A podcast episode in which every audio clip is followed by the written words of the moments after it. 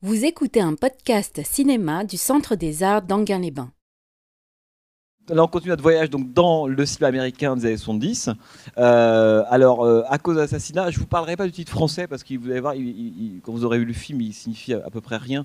euh, alors que le titre original, Parallax View, et on y reviendra parce que c'est aussi presque une sorte de programme hein, de lecture du film. C'est quoi ce Parallax View C'est quoi l'effet parallaxe Et comment est-ce que le, film le met en route Euh, Pour moi, c'est vraiment un des chefs-d'œuvre de la décennie euh, et le chef-d'œuvre sans doute de celui qui l'a fait qui est un cinéaste qui malheureusement n'est plus très très connu aujourd'hui, c'est très dommage, qui s'appelle Alan Pakula.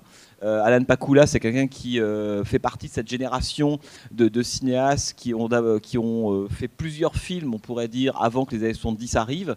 Mais il est surtout connu, il est né en 1928, hein, donc il est plus tout jeune quand il réalise, il a, il a moins de 50 ans lorsqu'il réalise Parallax View. Il a d'abord été producteur, Alan Pakula, et notamment d'un cinéaste qui s'appelle Robert Mulligan. Hein, je ne sais pas si ça vous dit quelque chose, hein, du homme qui a fait du silence et des ombres, The Nickel Ride, euh, L'homme sauvage, etc. Il a été producteur de Robert Mulligan. D'ailleurs, quand on voit les films de Robert Mulligan, on se dit qu'il y a une espèce de, cousi- de cousinage avec ceux de Pakula. Et puis, il s'est mis à réaliser ses propres films à la fin des années 60. Et a, il est très connu, euh, Pakula, euh, pour, beaucoup de raisons, mais au moins pour deux raisons. La première, c'est qu'il a réalisé ce qu'on appelle presque on pourrait dire la trilogie de la conspiration, si vous voulez. Le film que vous allez voir là, c'est le deuxième hein, de, euh, volet de cette trilogie. Ça n'a pas été conçu comme une trilogie, mais il a fait trois films entre 71 et 76 consacrés à la question de la politique, euh, de la conspiration, de la paranoïa, etc. Son premier film, c'est Clout, en 71, euh, un film avec Donald Sutherland et Jane Fonda, qui est une sorte de, film de privé, mais à la sauce paranoïaque, si vous voulez. En 74, il réalise ce film-là, euh, qui est absolument son chef-d'œuvre. Alors vous allez retrouver Warren Beatty, c'est pas voulu, vous l'avez déjà vu dans John McCabe, et cette fois c'est encore lui qui joue le rôle principal d'un journaliste qui enquête sur un assassinat, l'assassinat d'un homme politique.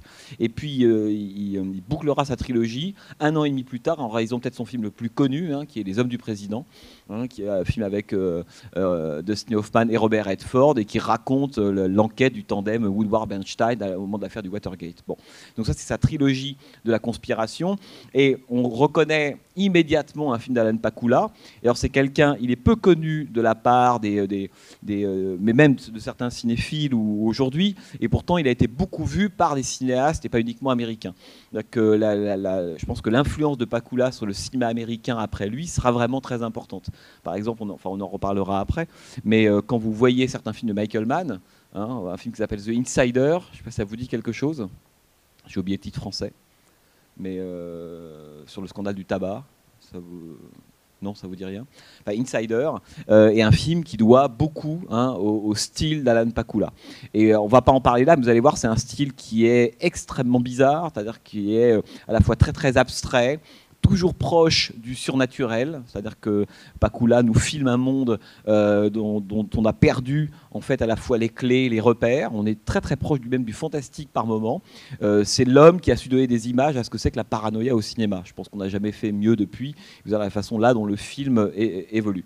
Alors deux trois choses euh, rapidement, euh, mais je vous en parlerai très longuement après. C'est que le film, il est passionnant d'abord parce qu'il incarne, à mon avis, le mieux euh, ce grand courant qui a été le courant du film dossier paranoïaque des années 70. Alors on aurait pu projeter Les Trois Jours du Condor de Sidney Pollack, on aurait pu projeter Conversation secrète de, de Coppola, très très grand film réalisé au même moment évidemment. Ce sont des films qui sont tous réalisés entre 72 et 76 hein, si vous voulez. C'est le moment, pour des raisons politiques évidentes liées au Vietnam, au Watergate, aux assassinats politiques non résolus, où d'un seul coup il y a ce sous-courant qui émerge dans le cinéma américain de l'époque.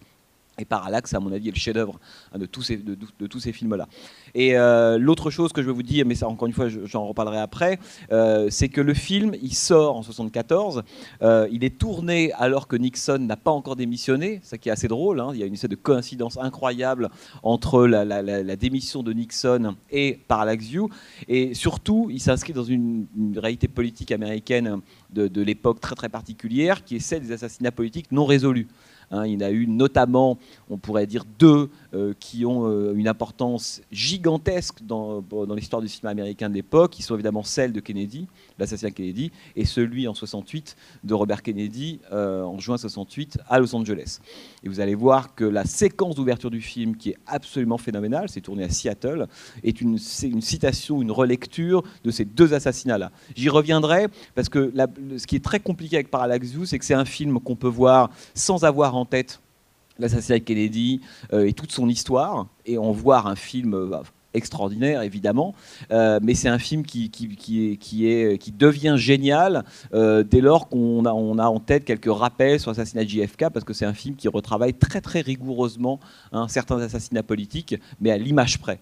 Et ça, je vous en reparlerai après. C'est pour ça qu'à l'époque, les Américains, lorsqu'ils voient le film, ça leur parle. Aujourd'hui, c'est vrai que 40 ans plus tard, c'est un peu plus compliqué, euh, parce qu'on a moins ces images et ces événements-là en tête, hein, si vous voulez. voilà, donc je vous laisse avec le film, et aussi parce que Pakula, euh, il est indissociable de deux euh, autres euh, collaborateurs qui, qui constituent presque sa petite famille. C'est d'un côté Gordon Willis, l'homme qui fait la photographie, qui a fait la photographie deux ans avant du parrain, l'homme qui est spécialisé dans les temps sombres, dans l'obscurité. Vous allez voir, c'est quasiment impossible de faire un film aujourd'hui qui arrive à, qui, qui, qui, qui, fait autant le pari de l'obscurité. Hein. vous allez voir, comme par moments c'est dur de voir ce qu'il y a à voir dans le plan. Hein, Aujourd'hui, c'est impossible. La, plupart des producteurs diraient éclairé parce qu'on ne voit rien. Là, non. Il y a des séquences entières dans une quasi-obscurité. C'est absolument magnifique. Ça, c'est quelque chose qu'on a évidemment totalement perdu aujourd'hui. Donc, Gordon Willis, c'est le chef opérateur. Et puis aussi le compositeur. Moi, j'adore les bandes originales de ce compositeur qui s'appelle Michael Small vous allez voir, et qui contribue terriblement à l'ambiance dérangeante euh, du, film. Et Michael Small a été un grand compositeur de musique de film et qui est notamment connu pour les bandes qu'il a composées pour euh, Alan Pakula. Voilà, donc film de 74, par View, donc à cause d'assassinat en français, mais on oublie le titre français, par View, et on y revient tout à l'heure. Bonne projection. Euh, alors, il y a énormément de choses à, dire sur le film. Euh, donc, peut-être commencer à vous dire deux, trois petites choses, et puis après, euh, comme d'habitude, on, échange. Quoi. Euh, alors, ce qui est. D'abord, je voudrais vous dire deux, trois choses qui sont évidentes, mais c'est intéressant quand on voit le film dans son ensemble et de voir notamment son évolution. Je ne sais pas si vous avez remarqué, par exemple, la façon dont le film, on pourrait dire esthétiquement, évolue.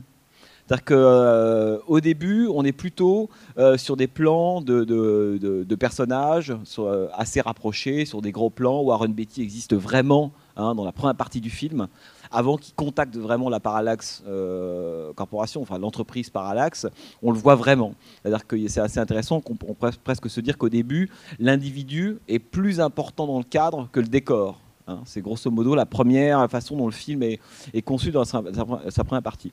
Dans la seconde partie, à partir du moment où il se fait passer pour euh, Richard Paley, en fait, un membre euh, possible de la parallaxe, une espèce de type délinquant, euh, bardé de pathologie, etc., peu à peu le film glisse vers un autre traitement qui est que l'individu est de plus en plus petit à l'intérieur du cadre jusqu'à la séquence de fin, la séquence de fin qui est connue pour être une des grandes séquences de l'histoire du cinéma américain, le moment de l'assassinat de Hammond, hein, lorsqu'on prépare la convention. Euh, il y a des moments, alors ça c'est, je pense, intéressant à faire, euh, vous voyez ça chez vous à la télévision, ça dépend du type de télé que vous avez évidemment, mais euh, il y a des plans qu'on ne sait même pas ce qu'il y a à voir dedans. Qu'on ne repère même pas les personnages en train de se déplacer ou uniquement les jambes. Bon. Et ce qui est assez beau, c'est dans la seconde partie du film, on a tout l'inverse, c'est-à-dire que c'est Warren Beatty, c'est assez, assez drôle de voir la façon dont il disparaît peu à peu du film. C'est-à-dire qu'en fait, il est là, au début, il est extrêmement actif, c'est lui qui va lancer le récit, c'est lui qui va mener son enquête. Même d'ailleurs, le film, il y a même des séquences, presque des séquences d'action, euh, un peu bizarres au début du film. Donc, voilà, le, barrage, la rencontre avec le shérif texan, euh, on se croirait, même la poursuite en voiture qui se termine, y compris dans un, dans un magasin avec la vitre cassée. Là, on est dans les, presque dans les clichés hein, du journaliste qui mène un peu comme un, presque comme un héros de film d'action son enquête. Et puis dès lors que la parallaxe va rentrer, va croiser sa route, là, le film change complètement de registres. Et, là, pour le coup, va vers une espèce d'ambiance qui est presque plus fantastique, beaucoup plus abstraite. Il y a ces très très beaux plans, ce qui est la marque de Pakula. Hein. Ces, ces, plans où on voit cette architecture totalement écrasante, où on voit ces petits personnages se déplacer, euh, que ce soit à la fois les buildings, les espèces de, de, de, de, de devant d'immeubles extrêmement bizarres. Toute la fin, on a l'impression que l'humain a complètement disparu au profit de structures totalement écrasantes qui sont des structures architecturales. Quelque chose, ce à quoi on reconnaît le cinéma de Pakula, mais on le reconnaît évidemment dès le début, c'est justement cette idée que l'individu occupe une place de rouage à l'intérieur. Hein, c'est un cinéma qui valorise pas du tout, on pourrait dire, l'humain qui aurait une capacité à agir sur les événements, c'est tout le contraire évidemment par Alex View, mais sur la, façon dont euh, l'environnement, le décor écrase complètement l'individu. Ce qui crée une sensation de malaise d'ailleurs au bout d'un moment, je ne sais pas si vous avez senti la façon dont le récit évolue très bizarrement. Au début c'est très très tenu, il se passe beaucoup, beaucoup de choses. On a l'impression que Warren Beatty passe son temps euh, à, voilà, à donner l'impulsion de différentes actions. Et lorsque la parallaxe rentre en ligne de compte, il devient un pion. Hein, évidemment, tout le sujet du film, c'est comment est-ce qu'un individu qui veut être un insider, c'est-à-dire se faire passer pour quelqu'un d'autre pour démasquer un complot, se fait complètement piéger par le complot, évidemment, et devient à la fin un rouage parmi d'autres. Bon. Donc moi, j'aime d'abord beaucoup la façon dont le film évolue. Il y a d'abord des invraisemblances hein, dans, du point de vue du scénario. Euh, une des plus grosses étant celle euh, lorsque le, yacht de, de Austin Stoker Austin Tucker pardon, explose. Dès le lendemain, euh, la nuit, on se retrouve dans le bureau euh, de, la rédaction et l'autre euh, lui apprend effectivement qu'on sait maintenant que trois personnes ont été tuées dans ce bateau. Or, la rencontre avait lieu incognito. Quand, on regarde de près le scénario, des choses qui ne fonctionnent pas. Mais le style de Pakula est tellement vertigineux qu'en fait, on l'oublie. C'est pas le problème. Et je dirais même qu'une des qualités du film, c'est justement de montrer qu'un scénario classique, c'est-à-dire que si on attaque, c'est que si on prend euh, le scénario de façon un peu cartésienne, en se disant est-ce que c'est logique tout ce qui se passe? Évidemment, ça l'est pas. Donc on peut constater que c'est un défaut du film. En même temps, tout le sujet de Pakula, c'est de se dire il y a des choses qui arrivent, il y a des événements qui se passent, et on n'en saura qu'une toute petite partie. D'ailleurs, à la fin, en fait, on n'en sait pas beaucoup plus qu'au début. C'est ça qui est évidemment génial. Autrement dit, c'est un film qui nous montre un monde incomplet et complètement lacunaire. Donc il n'y a pas de raison que le cerveau soit logique, puisque de toute façon, on ne comprend rien à ce qui est en train de se passer. Et que je dis ça parce que euh, il faut, quand on regarde Parallax View, d'où l'importance de l'effet parallaxe, c'est-à-dire qu'il faut toujours changer hein, évidemment son regard, et ce qui pourrait être d'abord une sorte a priori de défaut de scénario devient un projet dans le film. Hein, évidemment, il y a des invraisemblances, il y a des raccourcis. Il rencontre l'homme qui a tué, enfin qui a aidé à tuer au début le sénateur Carroll. Euh, il le file, il rentre dans l'avion et là il se demande comment dire qu'il y a une bombe à l'intérieur. Tout ça, ça tient absolument pas debout, hein, mais c'est pas grave parce que le seul qui croit que le monde tient debout, c'est Joe Freddy. Et nous, l'idée, c'est qu'en tant que spectateur, à la fin, on se dise mais tout ça est tellement invraisemblable, tellement incohérent. C'est pour ça que le film est un film déprimant. C'est un film déprimant non pas parce qu'il nous dit que le mal euh, l'a emporté, ou parce que la, parallaxe continue ses, activités, oui, un peu. Mais c'est un, film qui est déprimant parce qu'en fait, il nous montre un monde auquel on ne comprend rien. En nous faisant croire qu'on va comprendre. Et parce que c'est un film d'enquête. Donc évidemment, l'enquête, c'est toujours quand un spectateur s'identifie à un personnage qui mène une enquête et qu'à la fin, l'enquête n'est pas résolue, il n'y a rien de plus frustrant. Parce que l'idée de l'enquête, c'est quand même d'amasser des informations pour qu'à la fin, il y ait une, image, qu'il y ait un puzzle complet. Or, à la fin, il n'est évidemment pas du tout. Alors, le film fonctionne aussi, euh, alors évidemment, les, deux grandes séquences très très connues, indépendamment de la séquence d'ouverture et de fin, ce sont les deux séquences de la commission. Hein. première séquence où on voit cette espèce de petit théâtre d'ombre qui nous dit qu'effectivement, en dépit de toutes les, euh, euh, différentes théories, les, possibilités de complot, non, pas du tout. Il y a eu un homme qu'on a identifié, un homme qui porte un prénom et deux noms, ça c'est très important, j'y reviendrai, et que voilà, c'est l'assassin unique, terreur isolée, pour des motifs XY extrêmement personnels. Donc voilà, là on a rendu le premier verdict de la nation la fin du film, alors qu'évidemment on a vu tout le récit, rebelote, même commission. Alors évidemment il y a des détails hyper intéressants dans le film, c'est que la première fois la commission c'est un travelling arrière, je sais pas, euh, qui, euh, un travelling avant pardon, qui nous présente cette commission là. À la fin c'est le même plan, les mêmes membres, le même discours, mais c'est un travelling arrière. Autrement dit c'est l'idée d'un film qui s'annule, c'est-à-dire que c'est un film qui fait du surplace c'est du justice éternelle, hein, qui évidemment n'avance jamais et qui produit toujours exactement les mêmes discours. Bon. Alors, il y a quelque chose évidemment qui est, si vous voulez, Parallax View, c'est un. Euh, d'ailleurs, le film s'ouvre hein, avec le plan qui détermine le titre. Hein. je ne sais pas si vous vous souvenez, on a le, cette espèce de totem euh, gigantesque totem indien. La caméra se déplace légèrement et laisse apparaître, parce que c'est dans la même ligne de mire, derrière la, Space Needle, l'espèce de structure très connue de, de Seattle. Ça, c'est l'effet parallaxe. Et tout le problème du film, évidemment, c'est de se dire, c'est quoi l'effet parallaxe Est-ce que c'est lorsqu'on pose sur un objet un seul point de vue, est-ce qu'il y a deux objets qui apparaissent? Autrement dit, est-ce qu'il y a deux objets Il suffit de, changer le point de vue pour voir deux objets, l'un caché l'autre? Ou bien est-ce que c'est il y a deux objets véritablement et, dès lors qu'on pose un seul point de vue dessus, hein, il y, a, une, véritable, on pourrait dire, euh, un vrai, un vrai, découplage des objets. Autrement dit, est-ce que le monde est double parce que je porte un regard différent Il suffit que je décale un peu pour me rendre compte qu'il y a toujours quelque chose derrière. Ou bien le monde est vraiment double, quel que soit le regard que je porte sur lui. Et l'effet parallaxe, c'est évidemment tout le sujet, hein, si vous voulez, du film. Alors, il y a un truc qu'il faut que je vous dise quand même, euh, qui est, euh, sans rentrer dans les détails, parce que sinon on en aura pour 4 heures, c'est que Parallax View, c'est d'abord, indépendamment du fait que c'est un grand film sur la paranoïa, enfin, euh, de cette époque-là, du cinéma américain, la paranoïa, c'est quoi? C'est l'idée que, si vous voulez, que le, que contrairement au cinéma américain classique, où l'individu avait une emprise sur le monde, et à chaque fois qu'il mettait en œuvre une action, le modifiait, Hein, c'est ce que faisait l'individu qui déterminait le monde.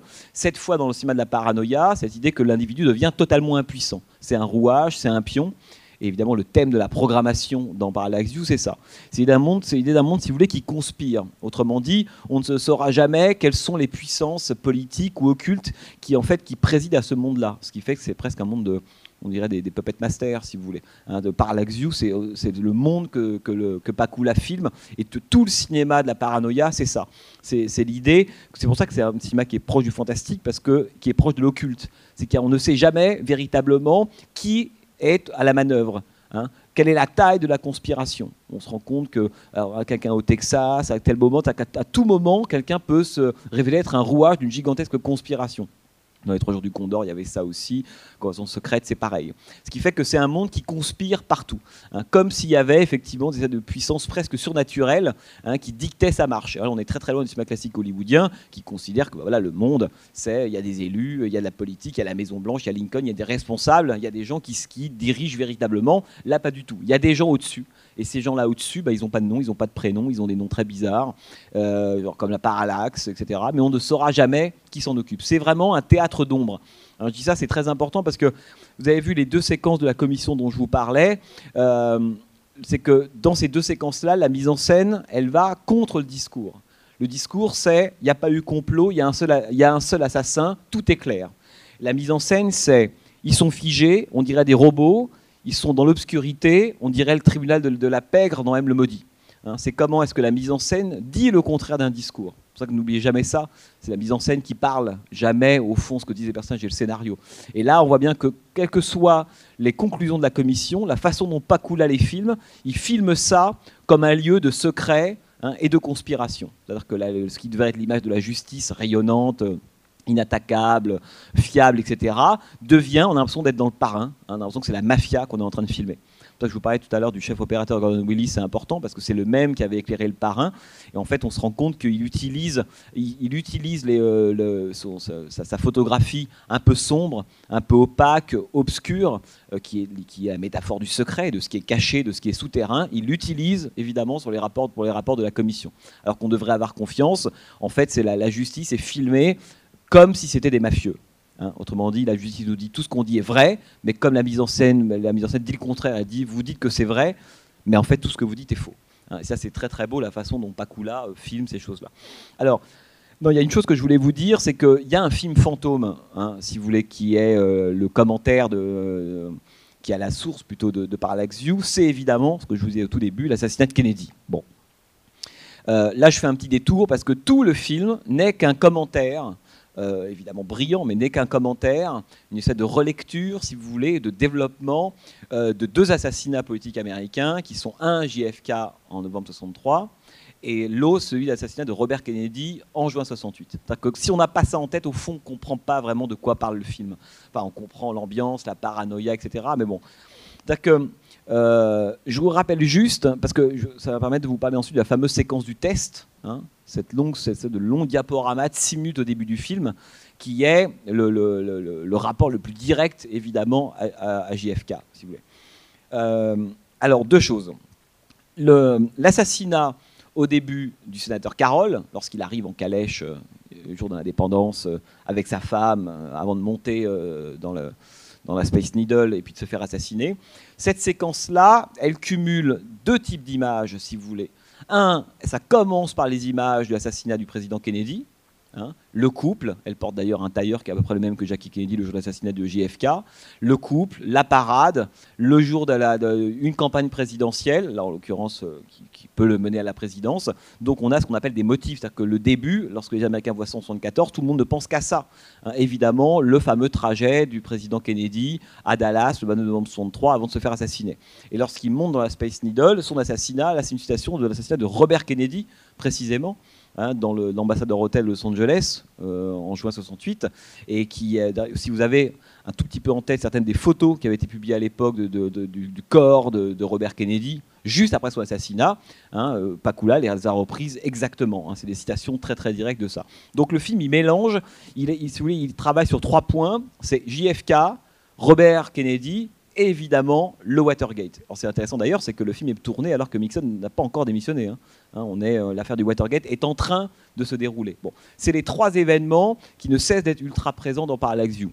Je vous dis ça parce que un petit rappel sur la. Vous avez, est-ce que vous avez tous euh, vu évidemment les images d'assassinat du président Kennedy?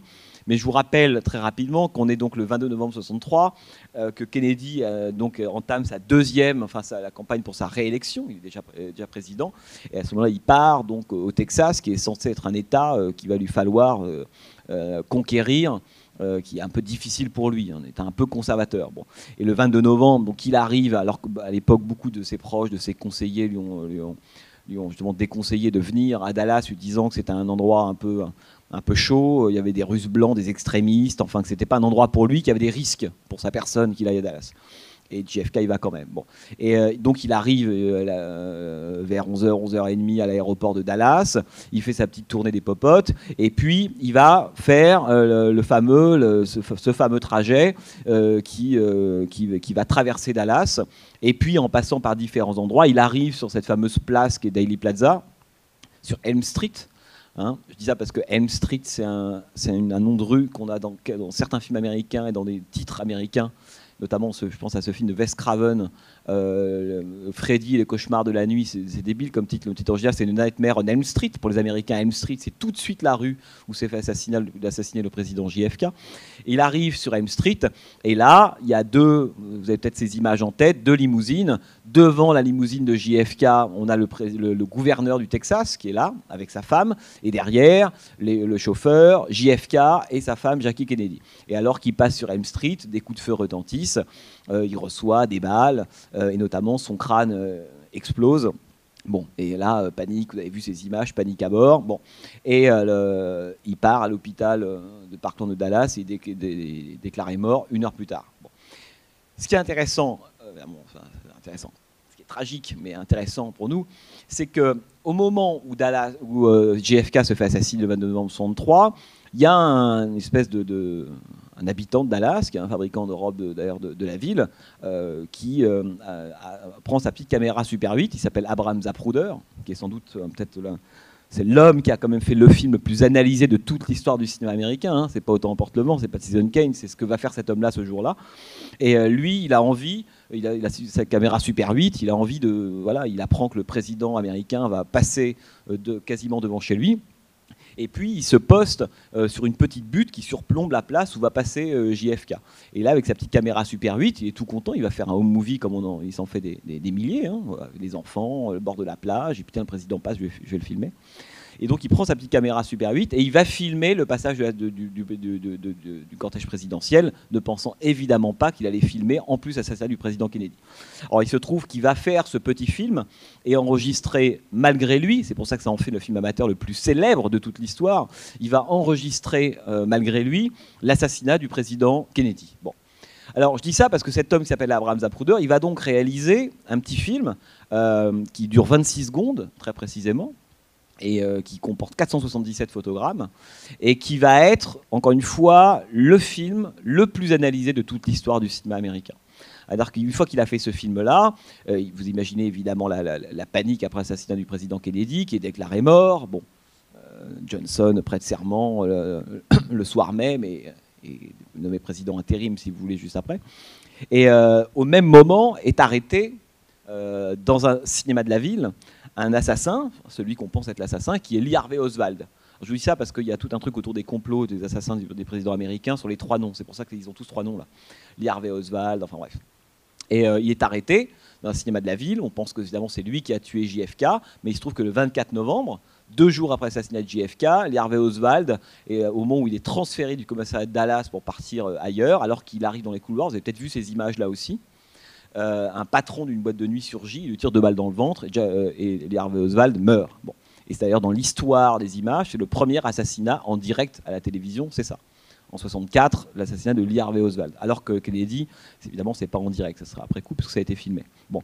Alors, ce qui, évidemment, ce qui est passionnant, c'est que quand on a en tête, d'un côté, le film de l'assassinat de JFK, les 26 secondes, et l'assassinat d'Oswald deux jours après, l'assassinat que vous avez au tout début du film, c'est une remise en scène absolue, hein, évidemment, de l'assassinat de, Kennedy. Hein, à la fois du président, mais aussi euh, euh, de l'assassin, le Oswald en haut, celui qui disparaît très commodément, hein, qui, part de la Space Needle, qui disparaît, hop, plan suivant, c'est bon, il y a un seul tireur, etc. Alors la commission, la fameuse commission qu'on voit là, elle surgit pas comme ça, la commission qu'on voit là, c'est une, euh, si c'est une remise en scène de la fameuse commission Warren. Hein, puisque quand Kennedy est assassiné, euh, juste après est nommée une, commission euh, qui est euh, présidée par le juge Earl Warren et qui va pendant des mois et des mois et des mois étudier voilà, les pièces, les, les, preuves, refaire, enfin bref, pour aboutir un an après l'assassinat de Kennedy en septembre 64 à son rapport. Et c'est ce rapport-là, les conclusions de la commission Warren, que pastiche le film de, de, Pakula. Et les, conclusions de la commission Warren, c'est il y a eu un seul tireur, donc c'est pas un complot, hein, parce que pour que les, complots, il faut qu'il y ait au moins deux tireurs, très très important ça. L'idée de la commission, c'est qu'il fallait absolument montrer qu'il y avait un seul tireur, donc il y a eu un seul tireur. Il s'appelle Harvey Oswald. Il est mort, il a été assassiné. Donc là, il a évidemment c'est un rapport qui fait 26 volumes, hein, c'est énorme. Et euh, il a été assassiné. Euh, et puis, euh, tout le problème, évidemment, c'est la question des balles. Hein, c'est que lorsqu'on va voir le, film de l'assassinat du président Kennedy, il y a des, problèmes d'incohérence. En tout cas, l'idée, il aurait fallu que euh, Harvey Oswald ait, tiré, si vous voulez, trois balles en six secondes, un peu plus, hein, ce qui évidemment à l'époque, certains tireurs d'élite ont fait l'expérience, c'est absolument impossible. Et sur les six balles, sur les trois balles, pardon, il y en a une qui était tombée en gros à côté dans une butte, une autre qui a touché Kennedy à la gorge, et une troisième qui l'a touché en pleine tête. Bon. Et donc toute la commission le rapport de la commission, c'est de dire il y a eu un seul tireur, c'est Oswald, il a tiré ces trois balles-là. Le problème, c'est qu'il y a une des balles qui a fait tellement de blessures que c'est devenu ce qu'on a appelé la théorie de la balle magique. Hein, c'est celle qui a blessé à la fois Kennedy, le gouverneur. C'est une balle, quand on fait son trajet, en fait, qui a fait une série de coudes. C'est assez vertigineux à voir, qui, est passé dans un coude, a, touché un bras, est revenu dans le poignet, etc., etc., pour finalement atteindre la gorge de Kennedy. Bon, c'est la fameuse de façon ironique évidemment, un homme qui s'appelait Arlen Specter qui a mis ça au point, la théorie de la balle magique. Bon. Lorsque la commission Warren rend son rapport, euh, il y a déjà une grande partie des Américains qui ne croient pas évidemment euh, à, la, thèse du terreur unique. Hein. la, question du complot commence évidemment à germer. Là, il faut que je revienne sur quelque chose d'important, puisque lorsque le fameux Zapruder a fait son film, lorsque le FBI, la CIA débarquent, etc., ils ont Hein, connaissance de l'existence d'un film, hein, qui est pour eux la preuve absolue. Hein, si on peut voir le film, on va savoir ce qui s'est passé. Et donc le film d'Abraham Zapruder est saisi et va être restitué ensuite, si vous voulez, à la, commission Warren. Et lorsque les fans, les gens qui s'intéressent à l'assassinat du président Kennedy, vont ouvrir le rapport de la commission Warren avec un fameux volume qui comporte tous les photogrammes de Zapruder, ils vont avoir la conviction qu'il y a des plans qui manquent. Ça, c'est très important, parce que tout, l'intérêt du cinéma du complot, il vient, là, il vient de là. Ils ont le sentiment qu'il y a, entre le film que Zabruder a tourné et celui que lui rend le FBI, il y a des plans qui manquent.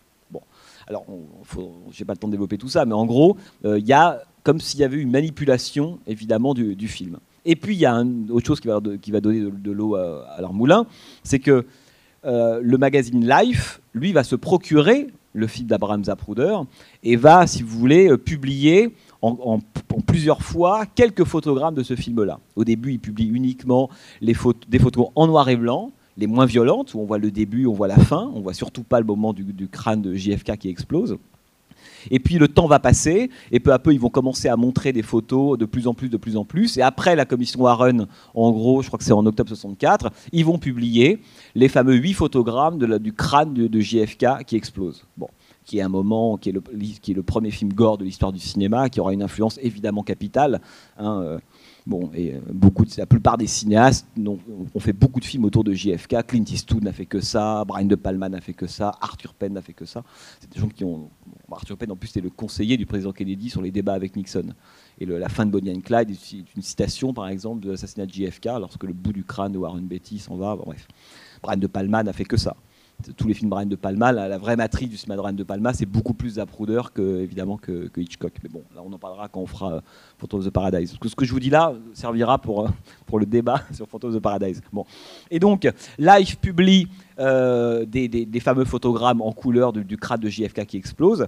Mais, et c'est là que ça devient intéressant, ils se rendent compte, les gens qui enquêtent là-dessus se rendent compte que l'ordre des photogrammes entre la publication dans Life et celui euh, qui est publié dans le volume de rapport Warren ne correspond pas.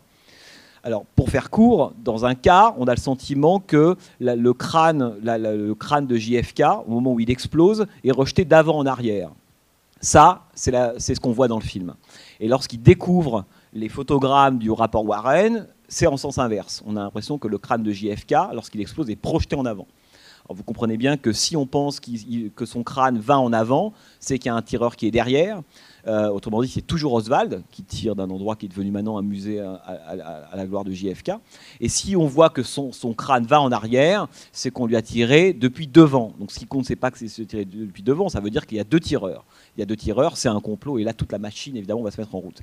Ce qui veut dire que à partir de là, euh, le film d'Abraham Zapruder, ces fameuses 26 secondes, vont faire l'objet, si vous voulez, d'un nombre d'analyses, d'interprétations absolument vertigineux. Hein. C'est pour ça je dis que c'est le film le plus analysé, vous allez sur Internet, c'est un des, tapez JFK Zapruder, il y, a il y a des centaines de milliers d'entrées, c'est devenu presque une activité à part entière, si vous voulez. Bon. Et donc l'assassinat de JFK est ce qui va donner le coup d'envoi, si vous voulez, du cinéma du, complot, avec cette croyance selon laquelle finalement, en en, analysant un film, on pourra avoir la vérité des événements. C'est ça la croyance des gens qui vont analyser le film en faisant des, en grossissant certains plans, euh, certains photogrammes. C'est quelque chose de fou, si vous voulez. Ils vont, voilà, ils vont, ils vont rentrer dans l'image en se disant, en analysant l'image, en étant de bons petits sémologues, hein, si vous voulez, on va avoir accès à la vérité de l'événement. Évidemment, le paradoxe, c'est que plus on interprète, moins on y comprend quelque chose. Hein. Il y a des films comme euh, Greetings de Brian De Palma, euh, ou même il y a eu cette séquence dans Blow Up d'Antonioni, hein, je ne sais pas si vous vous souvenez, hein, lorsqu'il euh, son peintre tachiste lui montre, David Hemmings lui dit mais c'est génial parce qu'en fait plus on s'approche des photos, moins on comprend ce qu'elle raconte. Et le cas d'Abraham Zapruder, de son film, c'est exactement ça. Et donc, si vous voulez, on a dans l'histoire du cinéma américain un moment où la, question de l'image, de ce qu'elle montre et de la vérité va se casser. C'est-à-dire que dans le cinéma américain classique, il y, a ce qu'on appelait, ce qu'un critique du cinéma qui s'appelait Serge Danet avait appelé le pacte photologique. Alors ça a l'air un peu barbare, mais c'est très simple. Le pacte photologique, c'est l'idée que finalement, la vision de quelque chose entraîne la connaissance. Voir, c'est comprendre. Voilà, exactement. Euh, à partir de JFK, du film de Zapruder et de toutes les images du cinéma américain des années 70, ce pacte-là, il est rompu. Ça veut dire que ce n'est pas parce que je vois quelque chose que je le comprends. Hein, je dirais même que plus j'analyse, j'enquête sur une image, moins je comprends de quel événement en fait elle est, elle dépositaire ou à laquelle elle est rattachée, si vous voulez. Ça, cette rupture-là, elle est absolument fondamentale. Ce qui fait qu'il y a la fameuse séquence du test au milieu du film, elle joue dans Parallax View exactement le rôle du film d'Abraham Zapruder. C'est le moment Zapruder du film. Alors, cette séquence du test, la première fois qu'on le voit, moi, c'est des, films que j'ai vus des dizaines de fois, donc j'ai eu le temps de faire des arrêts sur image, plan par plan, voir comment ça fonctionnait. Mais est-ce que vous avez, vous, euh, une idée de ce qu'est cette séquence du test En fait, qu'est-ce qui s'y passe? Comment est-ce qu'elle évolue? Est-ce que vous avez compris ça en voyant le film? Parce que c'est le cœur, hein, évidemment, du film. Le film s'arrête pendant six minutes.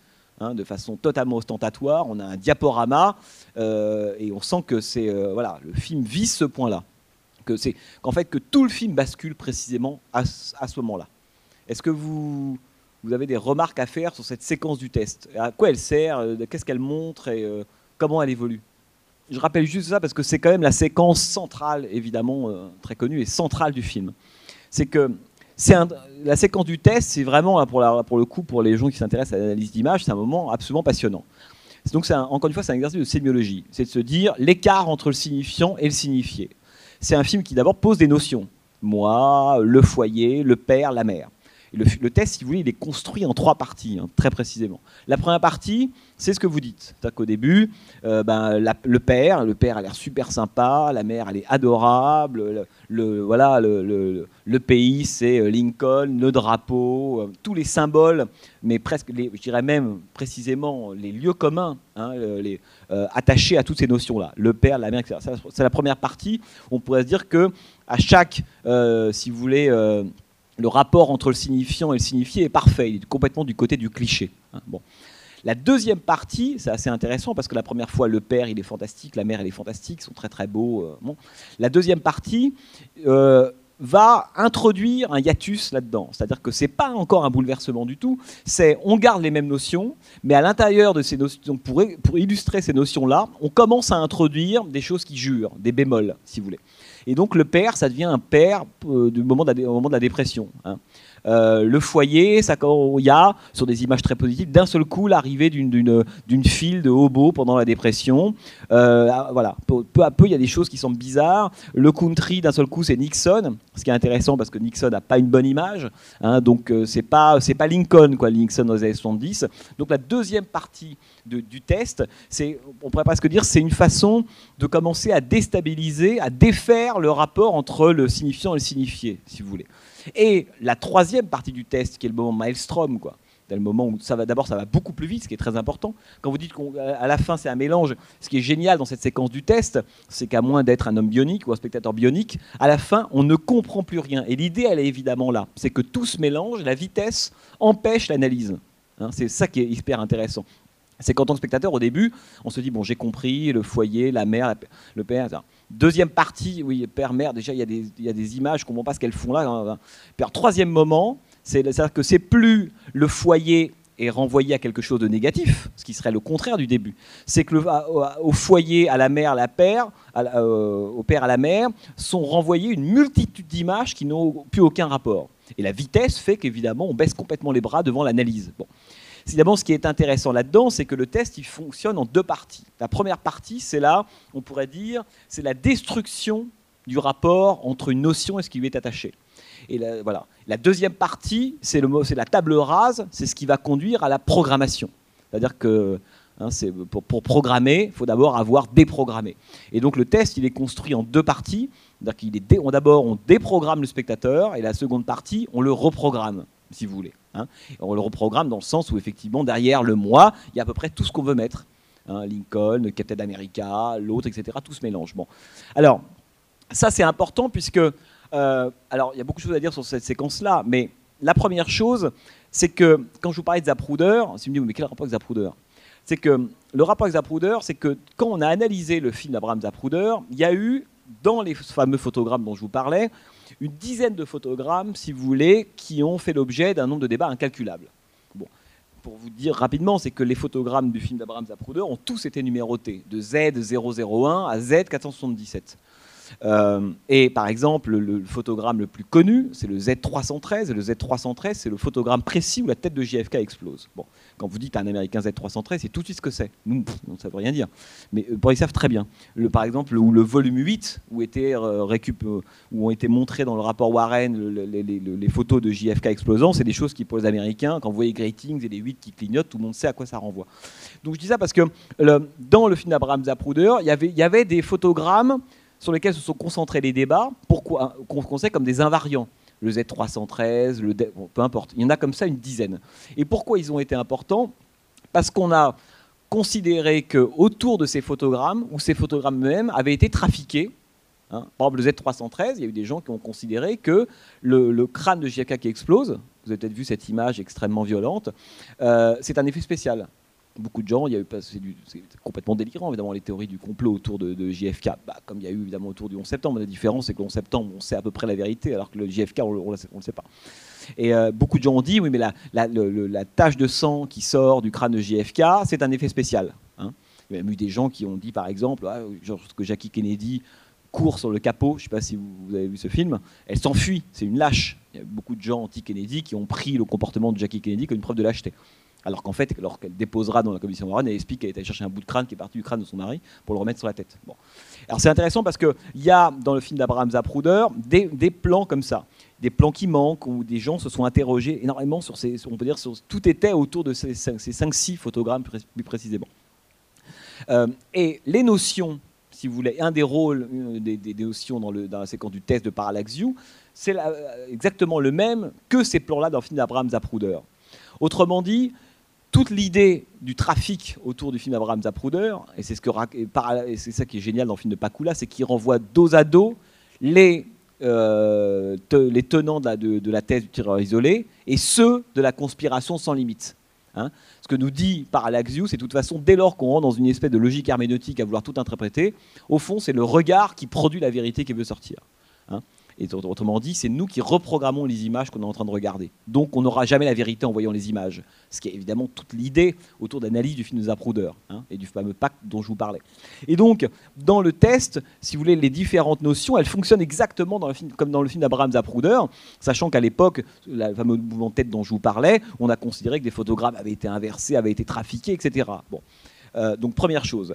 La deuxième, c'est que dans la grande histoire du film d'Abraham Zapruder, vous pourriez me dire, oui, mais alors, euh, qui voit le film d'Abraham Zapruder aux États-Unis à l'époque? Alors ça, c'est assez passionnant parce qu'on se rend compte que le film d'Abraham Zapruder, il sera diffusé pour la première fois publiquement, c'est-à-dire euh, une chaîne de télévision, en 75. 12 ans hein, après les événements. Dans un show d'ailleurs, qui à l'époque il est présenté comme un midnight movie, hein, comme un film d'horreur, si vous voulez. Parce qu'on va voir la tête du, président évidemment exploser. Et, euh, et, auparavant, pas du tout. Mais pourtant, il y a eu, vous avez peut-être vu le JFK d'Oliver Stone, hein, qui est un film, alors là, euh, alors évidemment, c'est un film extrêmement compliqué parce que chaque plan renvoie une pièce du dossier JFK, le JFK d'Oliver Stone. Mais c'est un film très très rigoureux, c'est un obsédé de ça, évidemment, je, euh, Oliver Stone. Et il raconte, Oliver, son film, le fameux procès qui a eu lieu à la Nouvelle-Orléans entre 67 et 69. Hein, je ne sais pas si vous avez ça en tête, qui est le procès d'un procureur à Nouvelle-Orléans qui s'appelle Jim Garrison, c'est Kevin Costner qui joue le rôle dans le film, et contre un homme d'affaires de euh, Clay Shaw, enfin peu importe. Euh, et Garrison était convaincu en faisant ce procès qu'il allait pouvoir démontrer qu'évidemment il y a eu un complot, autrement dit que d'autres personnes, hormis Oswald, ont été impliquées, si vous voulez, dans l'assassinat de JFK. Et pourquoi je vous parle de Garrison? Parce que l'idée géniale de Garrison au moment du procès, c'est qu'il a réussi à contraindre le, FBI et le groupe Time Life qui possédait le film à l'époque de projeter, comme une pièce à conviction, le film pendant hein, l'audition. Et donc, pour dire que la première projection hors du cercle très privé de Zapruder, du FBI, des services secrets, ça a été à l'occasion du procès Garrison, où en salle d'audience, le film a été projeté. Et toute la théorie de Garrison, ça a été d'analyser le film devant tout le monde en disant regardez, c'est pas possible, la tête de JFK part en arrière, donc il y a un tireur qui est devant lui, donc c'est un complot. C'est là-dessus que se tient la thèse de Garrison. Bon. Et donc c'est assez passionnant, mais Garrison, lui, il a conscience effectivement que bon, tout ça, c'est quoi 50 personnes qui vont voir le film. Et ensuite, c'est reparti dans l'anonymat. Et c'est là qu'avec un, de ses amis, euh, il va avoir l'idée de faire des copies pirates. De faire, avant de rendre le film, au FBI, entre la salle d'audience et le FBI, il va faire faire des copies pirates hein, du film. Bon, euh, le film est rendu, et c'est là, en fait, que le délire autour de l'assassinat de JFK et du film va évidemment se développer. Parce que le problème des copies, c'est pas comme aujourd'hui, c'est qu'à l'époque, les copies de copies de copies, c'est-à-dire qu'au bout d'un moment, on ne voit strictement plus rien. Il y, a une, perte de qualité et de grain des images hein, qui fait qu'au bout d'un moment, la copie 25e génération ressemble plus à rien. Et comme ça ressemble plus à rien, on y voit ce qu'on veut. Hein, c'est ça qui évidemment qui est intéressant avec cette idée qu'en voyant l'image, on pourra toujours comprendre ce qui s'est vraiment passé. Donc ça, l'évolution, donc Garrison fait des copies euh, de JFK et inonde les campus, les milieux universitaires et journalistiques avec ce film-là. Ce qui fait que le grand public, lui, voit le film en 75, mais tout le monde a déjà vu le film dans des copies totalement délabrées, et tout le monde, ça circule sous le manteau d'ailleurs à l'époque, avec des nudies, c'est intéressant, c'est qu'on vend des films porno et l'assassinat de JFK en Super 8, euh, parce qu'il y a une tradition dans la, presse américaine qui fait que les revues porno sont aussi des revues très subversives et politiques. c'est pas vraiment le cas en France.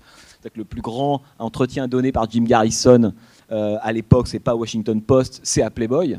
Hein, je dis ça parce que c'est c'est pas la, fonction là-bas des, revues hardcore, c'est aussi de cheval de Troie, à des textes beaucoup plus politiques. Hein, c'est très très différent. Mais ça pour dire que le petit film d'assassinat JFK, il va circuler sous le manteau exactement comme des, ce qu'on appelle des nudies à l'époque. Et dans des versions toujours plus délabrées et toujours plus atroces, si vous voulez. Et donc, on arrive en 75, alors que la plupart des Américains sont convaincus, évidemment, qu'il y a eu un complot. Donc, la question en 75 du complot, elle est sûre pour tout le monde. Tout le problème, c'est de savoir qui a tué JFK, et ça, on ne le saura jamais. Il y, a, des gens qui ont beaucoup, beaucoup écrit. Je pense à un écrivain, par exemple, comme Don DeLillo. Vous avez peut-être entendu parler de Don DeLillo, plus grand écrivain américain contemporain, qui a commencé à écrire en 71 Americana, qui se termine sur Daily Plaza, qui a écrit un livre extraordinaire que je vous conseille de lire, qui s'appelle Libra, Hein, sur l'assassinat de JFK. Tous ces, films, ces livres ne parlent que de ça. Et il disait c'est l'assassinat Kennedy qui m'a inventé en tant que tel. Et Brian De Palma disait à ce propos, mais au fond, l'assassinat Kennedy a une telle importance dans l'imaginaire américain et tellement structurant qu'au fond, même s'il n'avait pas existé, il faudrait l'inventer. Hein, donc la question de savoir qui a tué JFK, au fond, au fond quasiment n'intéresse plus personne aujourd'hui. Mais par contre, ça a eu un tel impact sur l'histoire politique et l'histoire des formes, hein, comme structure de complot, qu'au fond, c'est devenu quelque chose de totalement structurant dans l'idéologie américaine, si vous voulez. Hein. Alors, je reviens à mon petite histoire, une histoire de test. Pour dire, autre, la, deuxième chose que je voulais vous dire, c'est que il y a donc ces invariants qui fonctionnent dans le film comme les photogrammes du film d'Abraham Zapruder. Il y a, je ne sais pas si vous avez vu, mais ça, la première fois qu'on voit, ça va passer un peu vite, mais il y a un moment, on voit un homme noir en train de tirer je ne sais pas si vous avez ça en tête, plan du pistolet, plan de la balle, plan d'une victime qui tombe. Vous avez ça en tête, il y a un premier enchaînement comme ça. Et ensuite, quelques secondes plus tard, vous avez cette même séquence mais inversée. Hein. plan de l'homme qui, est, tombé, la balle jusqu'à l'homme noir. Alors ça, ce sont des citations très subtiles, mais très très fortes, évidemment, du fameux mouvement de tête dont je vous parlais de JFK. Autrement dit, est-ce que la cause, est-ce qu'on fait de la cause d'une conséquence ou l'inverse? Hein, cette espèce de jeu permanent sur l'ordre des photogrammes dans le test renvoie au jeu délirant qu'il y a eu évidemment sur les photogrammes du film d'Abraham euh, Zapruder. Bon. Et puis, ah, parce qu'il faut aller, je me dépêche un peu quand même parce que sinon on va, on va y passer la nuit.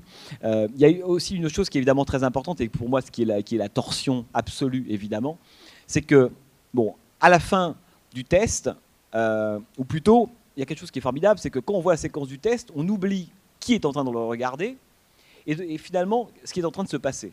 Ce qui est en train de se passer, il faut quand même le, rappeler, c'est que Warren Beatty, dans le film, Joe Freddy, le journaliste, donc se fait passer pour quelqu'un d'autre. Hein, ça, va être cette fameuse double identité. Euh, tu dis, mais il faut toujours viser la seconde et pas la première. Bon, il se fait passer pour quelqu'un d'autre. Bon.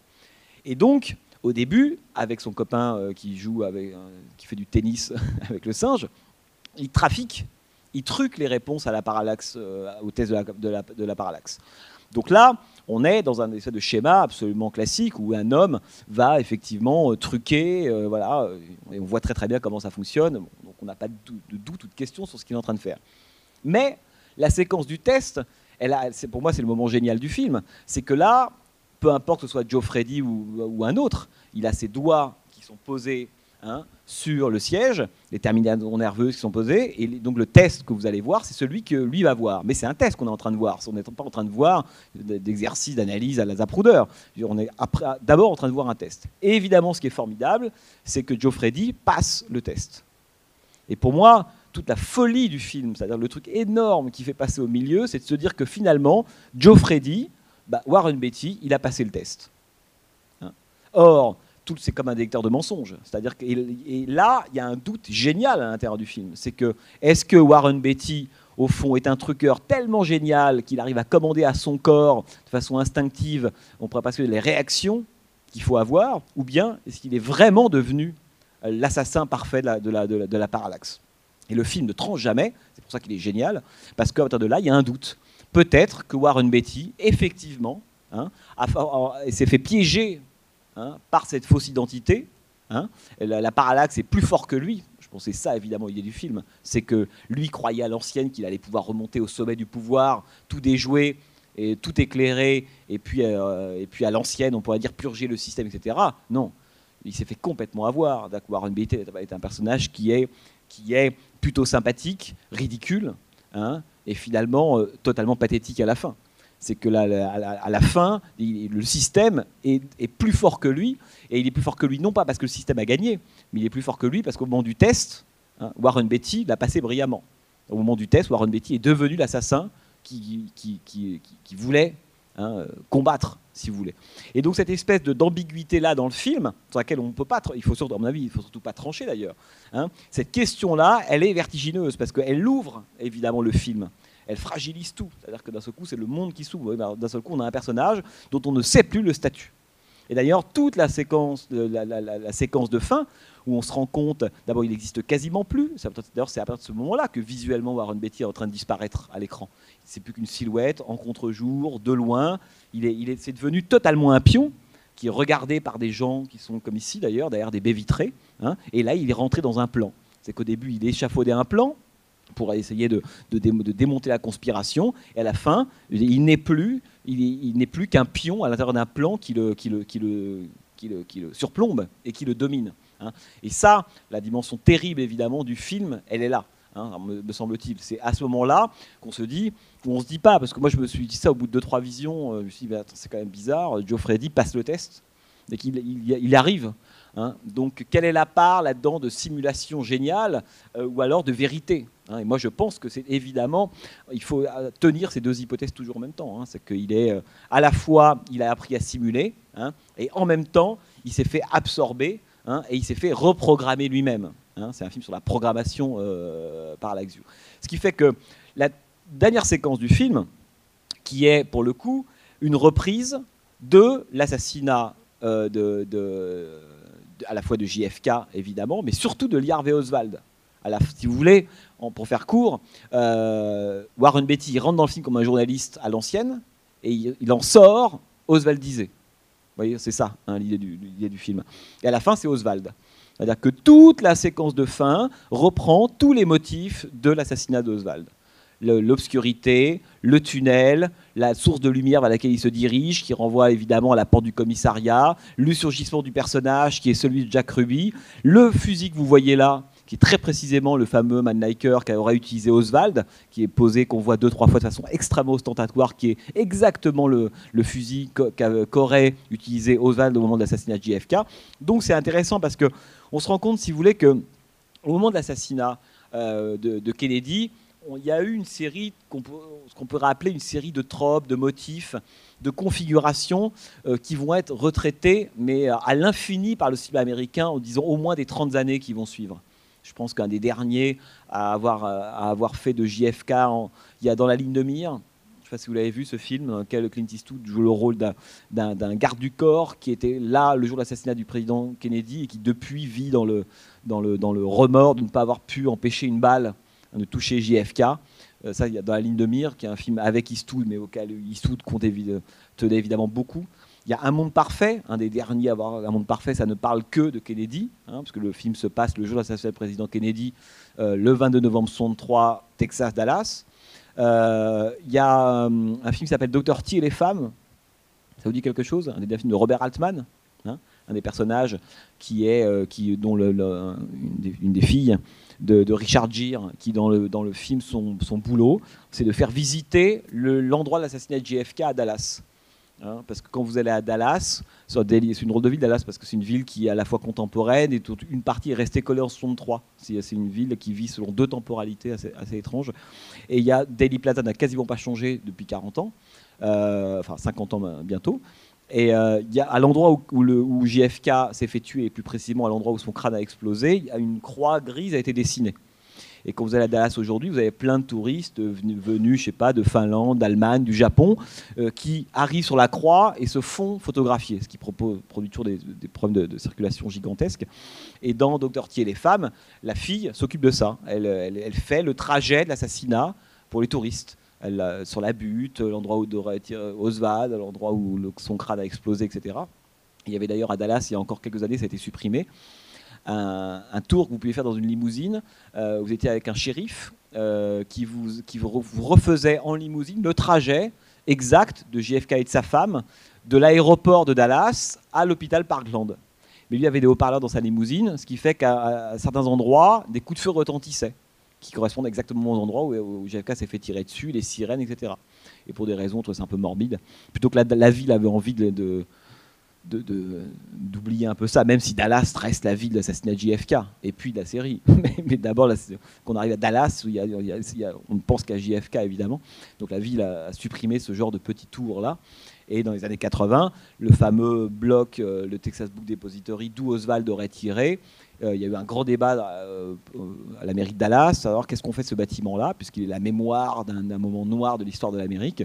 Et donc il y avait une opposition entre ceux qui voulaient d'un côté le détruire et de l'autre ceux qui voulaient en faire un musée JFK. Et finalement, c'est devenu un, musée JFK. Et d'ailleurs, si vous allez sur des webcams aujourd'hui, vous allez sur webcam Nelly Plaza, je ne sais pas, il y a une webcam qui a été placée à l'endroit précis d'où Oswald aurait tiré. Vous pouvez vous mettre à la place de Oswald et sa lunette qui diffuse à 1524. C'est marrant. Donc, vous voyez, vous arrivez sur la, croix grise, etc. Bon. Euh, tout ça pour dire quoi? C'est que euh, la dernière séquence du film, c'est donc une remise en scène. Que, en fait, pour moi, la puissance, évidemment, du film, c'est la façon dont il a repris tous ces motifs de façon... Euh, aujourd'hui, ça ne parle forcément plus tellement, mais à l'époque, c'est quelque chose, lorsque le public américain voit tout le film, il sait exactement à quoi ça renvoie, parce que les images de JFK, de Robert Kennedy, de Harvey Oswald sont des images qui sont passées en boucle, hein, à l'échelle de ce que ça pouvait être des images qui passent en boucle, comme ce seront celles du 11 septembre. Ce qui est évident que du JFK le 11 septembre, c'est les deux grands événements images de l'Amérique du XXe siècle. Et, et, ce qui est assez fou, c'est de voir que la fin du film retraite ces motifs-là. Et donc, je vous dis ça parce que ça pourra nous servir même pour d'autres films, c'est que les motifs de l'assassinat de JFK, et qu'on repère dans des films, c'est quoi? C'est le meurtre au cours d'une parade. Hein, citation classique. Euh, un couple politique, euh, évidemment, qui se déplace euh, et qui est assassiné. Le sniper, quelque chose de euh, typique. L'éclatement du crâne, et beaucoup de films joueront évidemment de, ça si vous voulez. Le, sentiment qu'il y a une conspiration aux ramifications euh, énormes et invisibles. Hein. C'est-à-dire que JFK a été une matrice, si vous voulez, qui a produit un nombre de, on pourrait dire, d'événements et de, et, et de, formes énormes, hein, aussi bien dans, l'histoire des, des, images en littérature qu'au cinéma. Et Parallax View est un film qui évidemment totalement, si vous voulez, euh, là-dedans. Alors après, il y a des choses qu'on pourrait, euh, il faudrait reprendre tout le film et puis il faudrait euh, retravailler plus précisément sur les images et de voir ce qu'il en fait. Mais pour moi, il y a quelque chose qui est aussi très très beau dans le film, c'est la façon dont il joue de l'obscurité et de la lumière. Ça, c'est quelque chose qui est très intéressant. C'est que là, il y a historiquement une tradition dans, l'histoire du film noir, du film criminel, parce que c'est de là que ça vient, le cinéma du complot, c'est une sorte de grand développement, enfin, ou de, c'est la queue de comète, si vous voulez, du film noir, la tradition que l'opacité, euh, le secret, ceux qui gouvernent, euh, on pourrait dire euh, en, secret, hein, tout ce qui préside de façon un peu mafieuse et criminelle au destiné du monde, tout ça, c'est dans des souterrains, filmé dans une sorte d'obscurité. Hein, c'est, la, la, couleur mafieuse, le parrain, voilà, en gros, pour faire court, c'est le parrain. Bon. Ou alors, dans Les Hommes du Président, qui est le. D'ailleurs, c'est intéressant parce que Pakula va filmer le contraire de Parallax View dans Les Hommes du Président. Il le disait lui-même, hein, parce que Les Hommes du Président, ça montre au contraire la, réussite de deux journalistes qui, à coup de téléphone et de rendez-vous, etc., vont réussir finalement à, débusquer un responsable, Watergate, et à faire tomber un président. Quelque chose, évidemment, quelque chose d'impensable en France, mais quelque chose qui fait partie de la mythologie, évidemment, de la réalité américaine, un premier amendement. Quoi. Bon. Et donc, autant Les Hommes du Président est un film optimiste, euh, autant Paralysio est un film, si vous voulez, pessimiste. Et l'un est le contre-champ hein, de l'autre. Et Pakula disait d'ailleurs, Paralysio, c'est un film, un film que je fais lorsque j'ai tendance à me laisser aller à ce qui m'inquiète en Amérique. Hein. et euh, Les Hommes du Président, c'est le film que je fais lorsque mon humeur est plus optimiste. Hein. Il y a les autres Hommes du Président, c'est ce à quoi je voudrais croire, et Parallax c'est ce que je crains. Voilà. Si vous voulez, c'est deux, c'est les deux facettes du cinéma de Pakula. Et ce qui est évidemment très fort dans le film, euh, c'est la façon dont la Parallax Corporation, cette fameuse entreprise-là, au fond n'a pas de contour.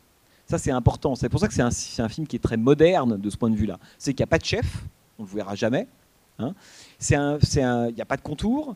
Elle est, vous avez vu que son siège, première fois que Warren Beatty arrive euh, pour passer son entretien, on voit qu'elle est au milieu d'une entreprise de ressources humaines, de pétrole, donc elle a vraiment la pignon sur rue.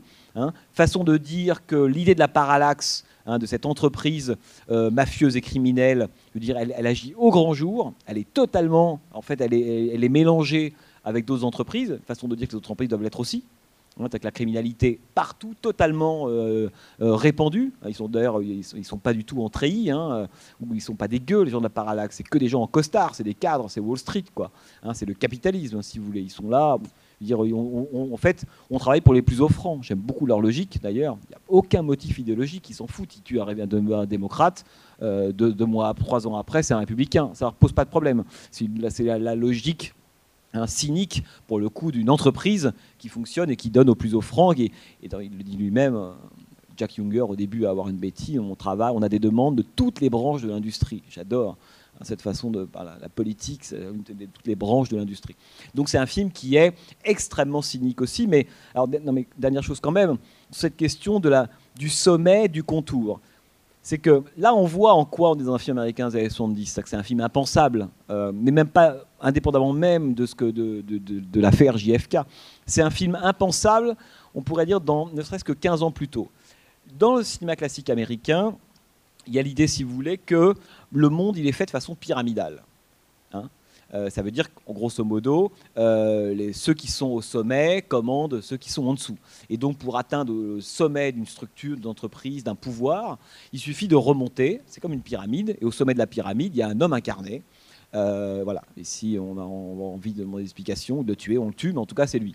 Et quand cette tête tombe, le système s'effondre, il faut en recréer un autre. Ça, c'est le, idéologiquement, c'est le mode de pensée du cinéma américain. Quand je dis mode de pensée, mais c'est même en termes de mise en scène, parce que là, voilà, on s'en fout un peu de la, question même de la pensée.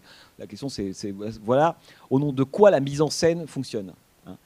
Euh, dans, ça, c'est le cinéma classique américain. Dans le cinéma des années 70, et euh, en tout cas dans ce qu'il a de moderne, on est passé, si vous voulez, d'une structure pyramidale, hein, à l'ancienne, à une structure du réseau, réticulaire, si vous voulez.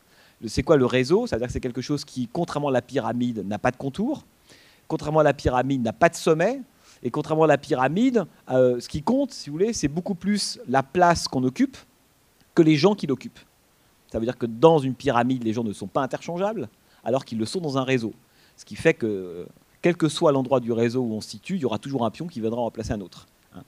Et, et Parallax fait partie de ces films qui permettent de bien si vous voulez comprendre, c'est que si vous prenez un film de Capra, vous prenez Monsieur Smith au Sénat, ou, euh, prenons cet exemple-là, vous prenez un Capra, vous prenez un King Vidor, mais disons un Frank Capra, et vous prenez Alan Pakula, vous comprenez la différence entre les deux. attention, je dis pas, il y a encore aujourd'hui des films qui se font sur un mode extrêmement ancien. A encore beaucoup de films. La plupart des films, d'ailleurs, croient aujourd'hui à la structure pyramidale. C'est beaucoup plus réconfortant, plus facile. Il n'y a pas beaucoup de films qui, dans, du point de vue du complot, de la paranoïa, nous disent en gros, on n'atteindra jamais le sommet. Euh, on est, comme il n'y a pas de contour, à tout moment, quelqu'un peut être pris dans le réseau ou pas. Hein, ça, c'est extrêmement intéressant, ce qui fait que ça produit chez le spectateur le sentiment que tous les personnages sont éventuellement doubles, ou, identité, ou une part c'est le fameux effet parallaxe dont je vous parlais. Si on change de point de vue sur eux, peut-être qu'ils font aussi partie du réseau. Donc toutes les identités deviennent instables, fragiles. Hein. Le réseau, c'est ça. Vous avez vu dans le film, on ne sait jamais qui fait partie de quoi. Hein. Le plan insistant du garde du corps, par exemple, de Tucker sur le bateau, ça veut dire quoi? C'est quoi le garde du corps? Je ne peux pas dire, quand je vois le film, si ce personnage euh, euh, est, du côté de Tucker ou contre lui, ou s'il est contre lui, mais il explose, ah oui, peut-être qu'il est contre lui, qu'il a été manipulé, programmé par une instance supérieure. Autrement dit, dans la, pensée du réseau, on ne sait jamais à quel endroit se situent les gens. Et même les gens ne peuvent pas le savoir sur eux-mêmes. C'est ça qui est évidemment génial. Ils pensent travailler pour quelque chose et finalement ils font partie d'un programme. Bon, c'est ce qui arrive à avoir une Betty dans le film. Avoir une Betty, il pense à l'ancienne qui maîtrise tout. Hein, T'inquiète pas, voilà, je vais faire ça. Hein, hein. Et puis à la fin, il est comme un couillon, qui se rend compte que c'est juste devenu euh, la, la partie d'un programme qu'il dépasse. Hein. C'est pour ça d'ailleurs que le. Et moi je trouve qu'on ressent ça à la fin. je ne sais pas si vous l'avez ressenti comme moi, mais je trouve qu'à la fin du film, on a ce double sentiment du type qui s'est fait avoir. Ça, dans le sens où finalement, on se rend compte lorsqu'il va vers le couloir euh, que c'est à la fois ce qu'il faut faire, tenter de s'échapper, et en même temps, à ce moment-là, on se rend compte que non, c'est un programme. Hein, finalement, évidemment qu'il n'en sortira pas avec ceux qui le regardent depuis les baies vitrées, qui regardent d'ailleurs tout ça comme un gigantesque cirque. Hein, c'est intéressant. Tout est vu de haut, vous avez vu hein, l'assassinat du sénateur, qui lui-même est un pantin, parce que c'est un film là-dessus, sur la programmation. On a, dans, dans Parallax View, il n'y a que des pantins. Il n'y a aucun humain, si vous voulez. Euh, j'aime beaucoup le moment où le discours passe tout seul de l'homme politique, et lui parle de golf. C'est-à-dire que c'est, pour moi, une des images les plus violentes qu'on ait jamais montrées, hein, alors que d'autres auraient monté l'engagement de cet homme politique qui y croit, mais une personne y croit. Mais non, là, non. Là, là, le discours parle tout seul. Pour moi, c'est une des plus belles images hein, que je connaisse dans l'histoire du cinéma de ça. Hein. voilà, on se retrouve avec cet homme politique qui n'a plus rien à faire. Ça marche tout seul. c'est un robot. Hein. Donc, et, tout sur la mécanisation, hein, si vous voulez, du discours, etc. Pour moi, c'est une des plus belles images, évidemment, qui existent. Et donc, quand je vous parle de Pantin, c'est que le film, et, pourquoi il est si anxiogène que ça, ce film? Indépendamment de la mise en scène, vous avez la façon dont les personnages sont perdus dans le plan, cette musique, je ne sais pas si vous l'avez apprécié, la musique de Michael Small, qui est très bizarre, on, on est entre l'angoisse et l'hymne qui ne veut pas vraiment démarrer. Enfin bref, c'est lui qui avait fait notamment la musique aussi de Marathon Man, Enfin, les musiques de Michael Small, on les reconnaît, c'est unique. C'est quelqu'un qui sait installer une espèce d'atmosphère, pas d'horreur, hein, mais une atmosphère inquiétante. Voilà, c'est ça. c'est le, le, sentiment qu'il y a une musique qui a l'air il y, a une musique dissonante. Voilà, c'est ça la musique de, Michael Small. Et, euh, et, on le voit dans la façon dont le film. Et euh, donc pourquoi il est si, il est si effrayant Parce que un, il ne statue pas à la fin sur ce qui s'est passé. Deux, il nous montre un monde qui est totalement incomplet. Finalement, finalement, on n'y aura rien compris. C'est ça qui est complètement fou. Qu'on ne sait bien, il y a, pour le coup, euh, autant dans le cinéma classique, le monde était un peu en désordre au début, et puis à la fin, avant que le rideau ne se ferme, il avait retrouvé un ordre. Hein. Autant là, à la fin du film, on sort, on a encore plus de questions évidemment qu'au début, et, le, film se referme sur un monde totalement lacunaire, hein, si vous voulez, et, euh, fragile, et, surtout indéchiffrable. Je pense que c'est ça qui est vraiment passionnant dans le film, c'est qu'il y a, euh, par exemple, alors, bon, euh, au tout début, lorsqu'on voit arriver le sénateur euh, Carole, il y a deux séquences. La première séquence, lorsqu'il est interviewé par la journaliste. Deuxième séquence, quand on le voit en haut. Mais d'abord, journaliste en bas, vous vous rendez compte que ça, dans le film, ça joue aussi le rôle d'une image dont on nous dit que tout le monde a analysé à n'en plus finir.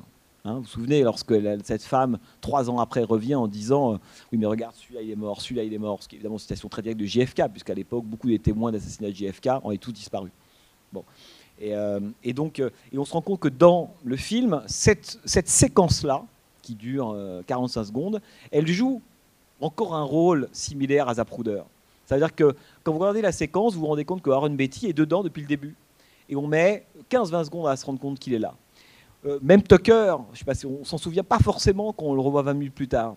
Autrement dit, cette séquence-là, il y a eu des photos et on comprend trois ans plus tard que grâce aux photos de cette séquence, puisque c'est de cet événement qu'arrivera, euh, dans cet événement que surgira l'assassinat, cette séquence-là, elle joue le même rôle que l'assassinat de Zapruder. C'est-à-dire que tout le monde a vu et revu et revu, a essayé de comprendre les différents détails cachés. Ce qui fait que le film met beaucoup à l'épreuve notre regard. C'est ça que j'aime bien dans Parallax View. C'est que si on dort, on comprend rien. Si on est passif, on comprend rien.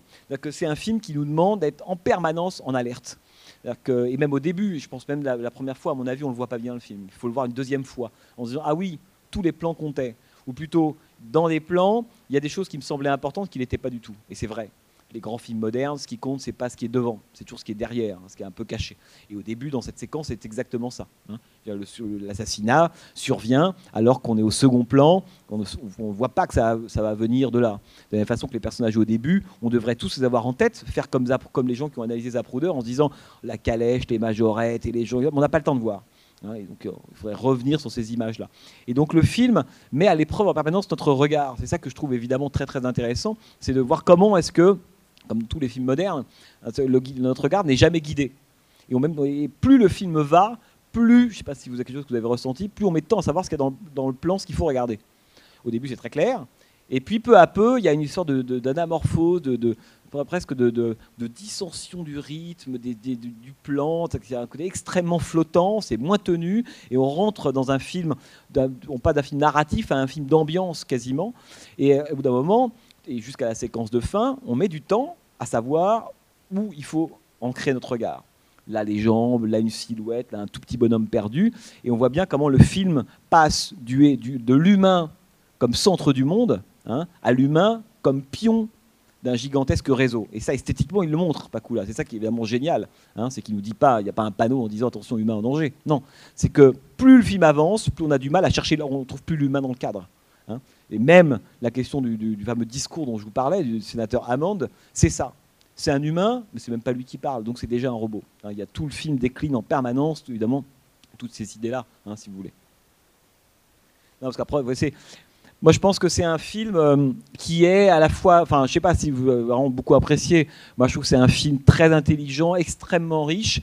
Mais voilà, le seul bémol, c'est que euh, c'est bien d'avoir, alors là pour le coup, en tête les images euh, de Kennedy ou cette histoire de l'Amérique à ce moment-là. C'est un film qui retravaille tellement ces images-là que le film est évidemment génial, hein, c'est pas le problème. Mais voilà, je pense qu'il y a des il est extrêmement codifié, très connoté, comme beaucoup de l'époque. Hein. Je vous ai parlé de Bonnie and Clyde, euh, on aura pu parler de, dizaines d'autres films, et peut-être qu'on en reparlera mais beaucoup plus rapidement là pour le coup euh, la, prochaine fois, puisqu'on passe Phantom of the Paradise. vous avez tous vu Phantom of the Paradise? Non? Vous allez le revoir. Phantom of the Paradise, qui est mais là j'en parlerai moins parce que j'en ai parlé ce soir, qui est aussi une gigantesque relecture évidemment d'assassinat de JFK, fait par celui donc, pour lequel ça a été une obsession, c'est Brian De Palma évidemment. Et Photos of Paradise c'est un film là-dessus. Euh, parce que il y a beaucoup de films qui, euh, c'est un classique du cinéma américain, le, dire le sniper tuant un homme euh, politique ou un dirigeant. Et l'ironie du sort veut évidemment que quelques mois avant l'assassinat de JFK, plusieurs films soient sortis, notamment deux de John Frankenheimer, qui a été un des grands spécialistes de la politique fiction début des années 60, deux films géniaux. Un qui s'appelle 7 jours en mai, je ne sais pas si ça vous dit quelque chose. Et l'autre qui s'appelle Un crime dans la tête, Manchurian Candidate.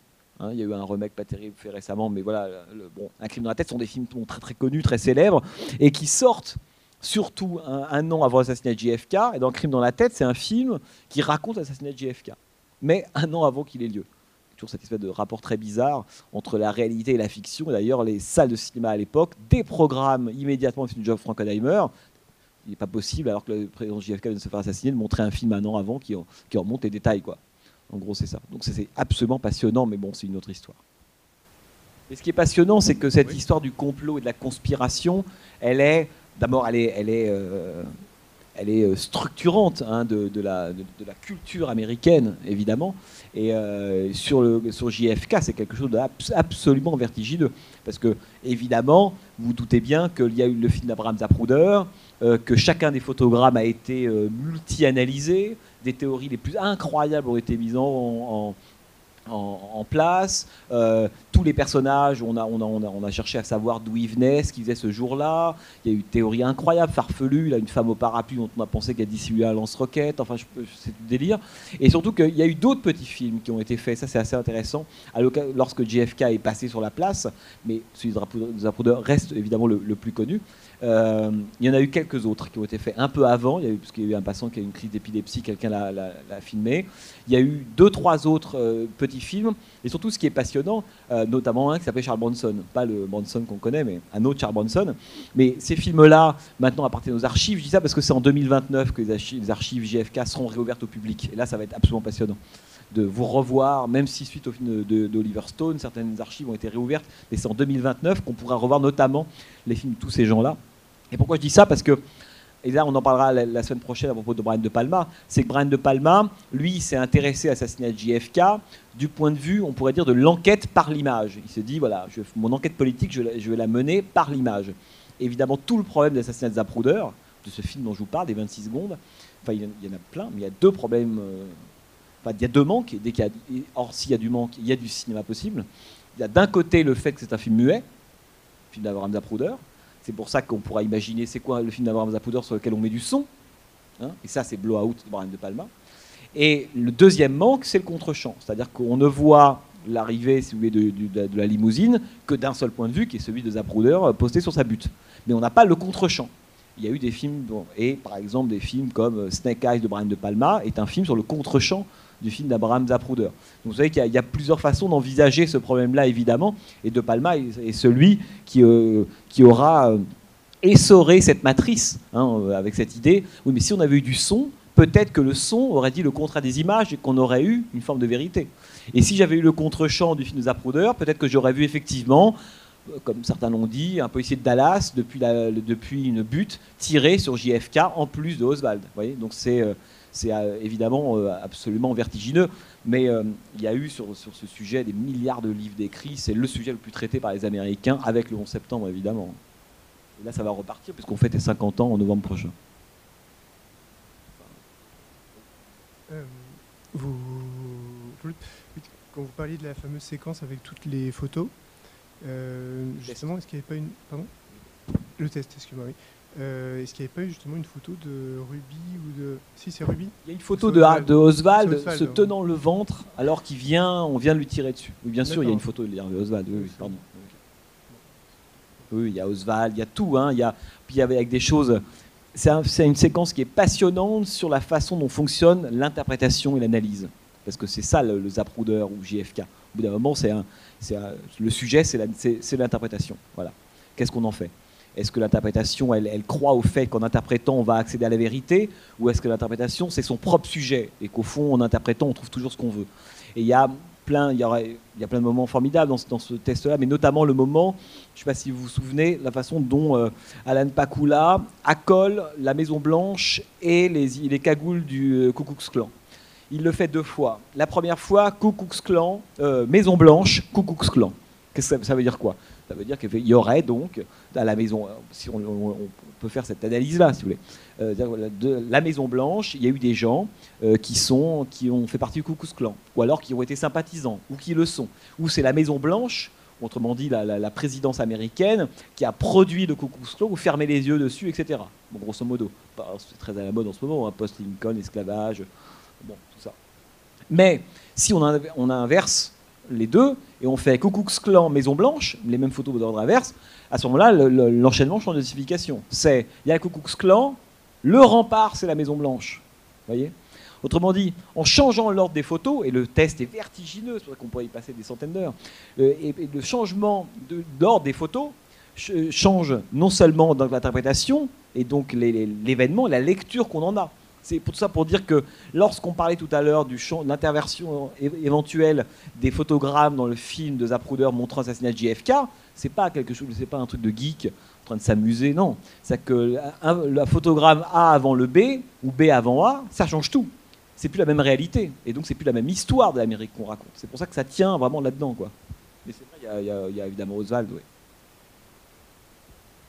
Mais il y a Kennedy, autre parenthèse aussi. Hein. Il est au bord du berceau. Vous voyez, lorsqu'il est dans le bureau, euh, dans le bureau ovale, il y a un berceau en contre-jour. Il il y, a, la main de Kennedy posée sur le berceau.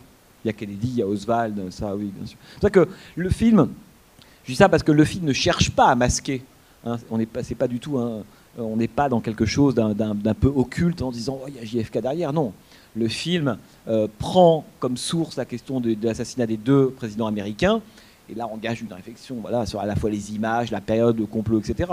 Mais les Kennedy et Oswald sont très clairement montrés dans le film. C'est un secret de Polichinelle. De toute façon, à l'époque, personne euh, n'aurait pu manquer ça. C'est une telle évidence. JFK est dans, est dans. Enfin, je pense que JFK, si vous voulez, et le Vietnam, c'est vraiment les deux sources nées de l'histoire qui sont dans tous les films américains de l'époque. Tous les films américains de l'époque, en gros, c'est des commentaires soit du Vietnam, soit de JFK.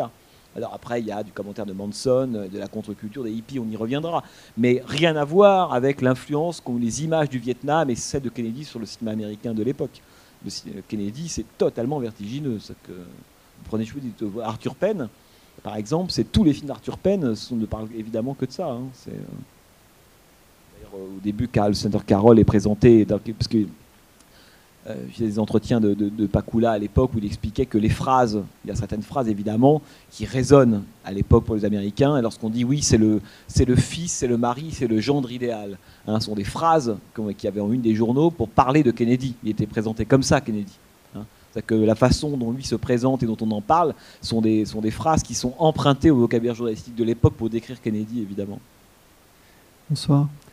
Euh, par rapport au film qu'on a vu, moi, c'est une question qui n'est pas vraiment liée au film et qui est, un, parallèle parce que finalement, on voit que il y a beaucoup de. Vous avez dit une chose en, début de film, c'est que ce qui est important, en fait, euh, ce qui parle, c'est la mise en scène. et pas spécialement les, images qu'on nous abreuve, hein, puisqu'il y a un filtre et il, y a de la, il peut y avoir de la, manipulation. Et j'aimerais bien en fait avoir votre avis, parce que je suis assez, sceptique, sur votre réalité du 11 septembre. Alors, on fait une petite digression, mais c'est, je trouve ça tellement énorme en termes d'image, de, de, de, matraquage médiatique. J'aimerais bien avoir votre avis. Bah, écoutez, je vous dirais, alors ça c'est euh, vous, vous, me demandez ce que je, est-ce que je, en gros, est-ce que je pense que le 11 septembre a eu lieu ou euh, s'il a eu lieu et comment? Ou euh, en fait, c'est votre avis général, c'est pour me faire. Non, je ne vais, pas rentrer là-dedans. Hein. Non, par contre, ce, que, ce qui moi m'intéresse, en tout cas, ce qui m'a intéressé au moment du 11 septembre, et, et d'ailleurs je dis ça parce que je pense que, mais alors je dirais presque de, de la plupart des, d'abord je commencerai en disant ça, la plupart des Américains et moi j'étais beaucoup aux États-Unis après le 11 septembre 2001, la plupart des Américains, lorsque le 11 septembre est survenu, il y a un événement auquel ils ont immédiatement pensé, hein, mais c'était Kennedy. Hein, c'est que pour eux, voilà, la dernière fois qu'on a vécu ce, type d'expérience-là, hein, c'est Kennedy. Et euh, Russell Banks a écrit là-dessus, Baudrillard a écrit là-dessus. C'est pour ça que je pense que déjà, c'est ce que je voulais dire à un moment je pense que le, dans l'histoire des images du XXe siècle, et singulièrement en Amérique, il y a deux événements qui surnagent, et non seulement surnagent et qui dialoguent, ça qui est évidemment intéressant, c'est Kennedy et le 11 septembre. Alors, ensuite, comment ils dialoguent? Parce qu'il y a deux choses à dire. La première, c'est que on pourrait dire, alors là, ça sera un peu long, mais rapidement, le 11 septembre, c'est le contraire de JFK.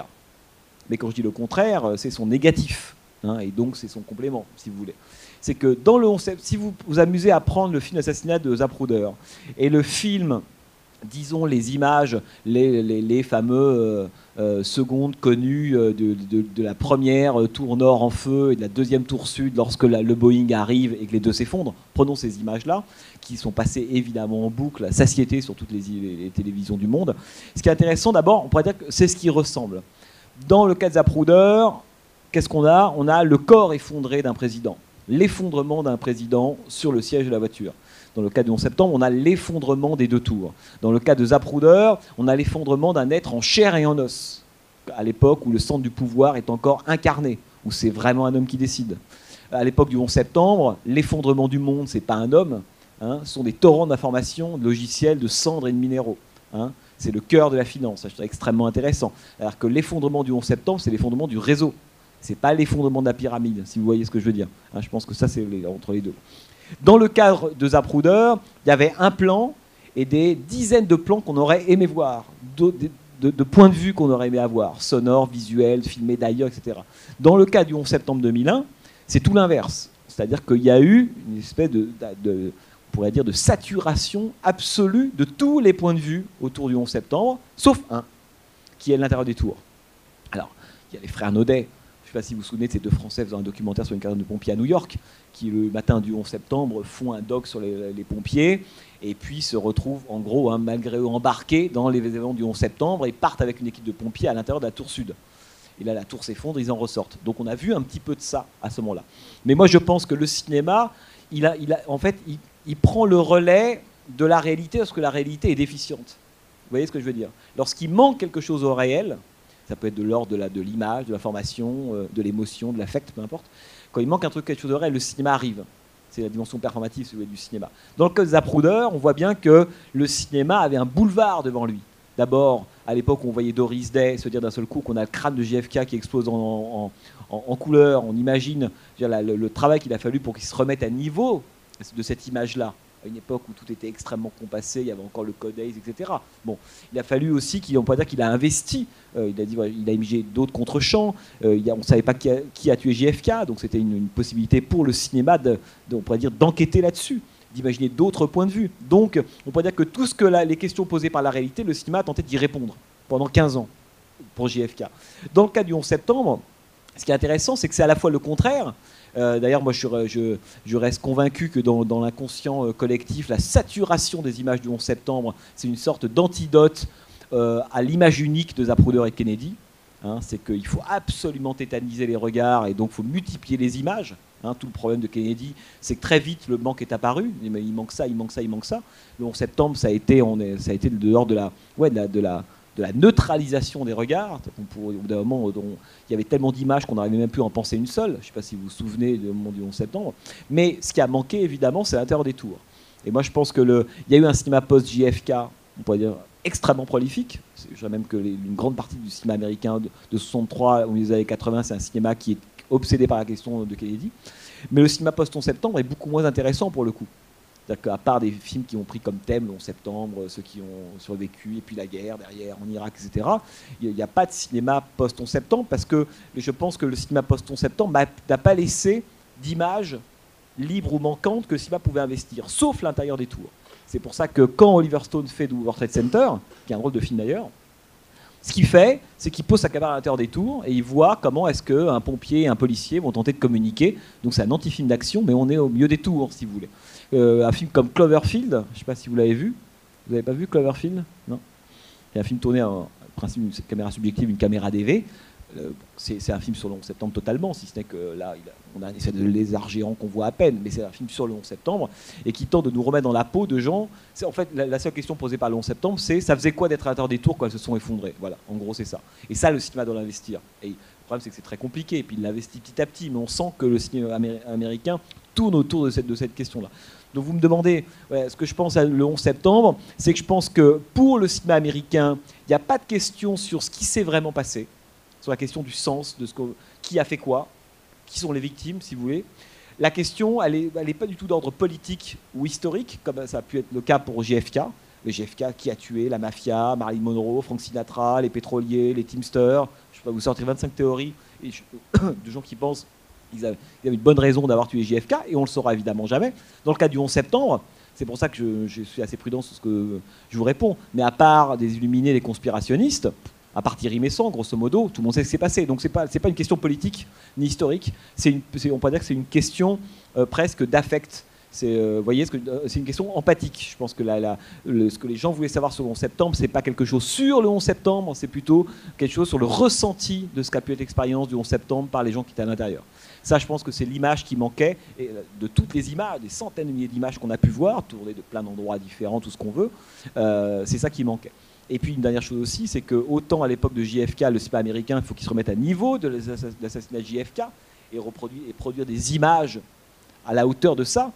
Euh, autrement dit, le cinéma américain avait du retard en termes de représentation, notamment de la violence au moment de JFK, évidemment. Dans le cas du 11 septembre, c'est évidemment l'inverse. C'est-à-dire que d'où le fameux débat foireux qu'on a eu en France, on a toujours de débat sur la réalité ou la fiction qui prend d'avance sur l'autre. Souvenez-vous, on dirait un film catastrophe, enfin ce truc-là, non. L'image l'histoire américaine, elle se fonde sur un mélange absolument indissociable de réalité et de mythologie. Hein, c'est que c'est pas la réalité et la fiction. C'est, comme disait euh, Ford dans, dans euh, Liberty Valence, hein, si la, légende est plus belle que la, vérité, imprimons la légende. Et l'histoire de l'Amérique, c'est évidemment ça. C'est pour ça que la question de l'image, nous, on pourrait jamais. Y a, y a, on aurait, un zapoudre national voudrait rien dire. Tellement nous, en France, en Europe, on n'a pas ce même rapport à l'image. Hein, cette, croyance, cette idée que derrière l'image, il y a de l'histoire et il y a de l'événement. Ça, c'est quelque chose évidemment de typiquement américain, d'où l'importance de Zapruder. Nous, ça ne voudrait évidemment rien dire. Quoi. Mais je pense que la comparaison JFK 11 septembre, elle est, elle est évidemment, euh, elle est évidemment intéressante, mais à la fois parce qu'il y a beaucoup de ressemblances, en même temps c'est totalement inversé, en même temps c'est deux événements qui dialoguent l'un avec l'autre. Et voilà quoi, vous voyez, c'est. Si je peux juste ajouter une petite remarque en fait pour le 11 septembre, il me semble qu'il y, a un point de vue qui a été exploré, c'est l'intérieur de l'avion aussi avec euh, Vol 93, euh, j'ai oublié le mettre en scène. Et, Paul Greengrass qui a fait ça. Voilà. Et il me semble aussi que les la multiplication des points de vue sur les deux, l'effondrement des deux tours a, un peu occulté en fait ce qui s'est passé au Pentagone où là il n'y a, pas eu d'image il me semble euh, qui montre l'arrivée de l'avion. Il, y a une caméra de surveillance qui a été dévoilée mais où justement entre les photogrammes on voit pas l'avion passer, on voit juste une trace je crois. Enfin, Et ça ça n'a pas été beaucoup exploité. Oui mais si ce n'est que après c'est un autre débat mais je pense que le Pentagone n'a rien de mythique. En fait c'est sans doute. Euh, euh, vous voyez ce que je veux dire C'est que je pense que le, JFK 11 septembre, on est du côté de la mythologie pure. C'est-à-dire que les tours du World Trade Center et JFK, euh, c'est pas le Pentagone, c'est pas tout ce que ça. Là, je pense que n'est plus du tout du côté, du côté de l'événement image. C'est-à-dire que le, Pentagone, qu'on ait des images ou pas, en fait, ça ne change rien. Je pense que c'est symboliquement, symboliquement, le, World Trade Center dialoguait avec, avec JFK. Quoi. pour le coup, c'était le centre du monde. alors que le Pentagone, on s'en fout. Quoi donc pour Phantom of the Paradise le mois prochain. Et on reparlera un tout petit peu de JFK et, on, diffusera, je pense, le, film. Oui, parce que c'est très important d'avoir le film de Zapruder quand vous allez voir la toute fin de Phantom of the Paradise, évidemment. Bah, écoutez, merci beaucoup et passez une bonne soirée.